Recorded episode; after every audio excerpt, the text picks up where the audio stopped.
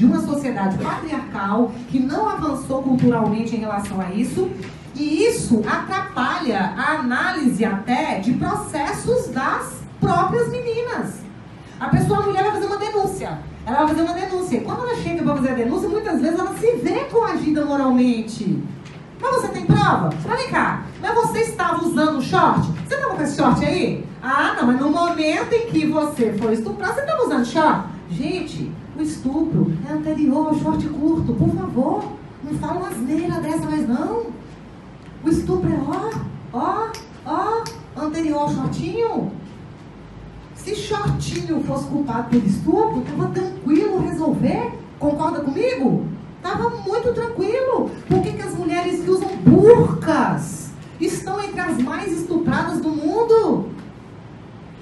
Me diz. Será que é o shortinho que de fato leva a essa condição? Ou será que só de você expressar isso através do shortinho já é uma forma de machismo? Já é.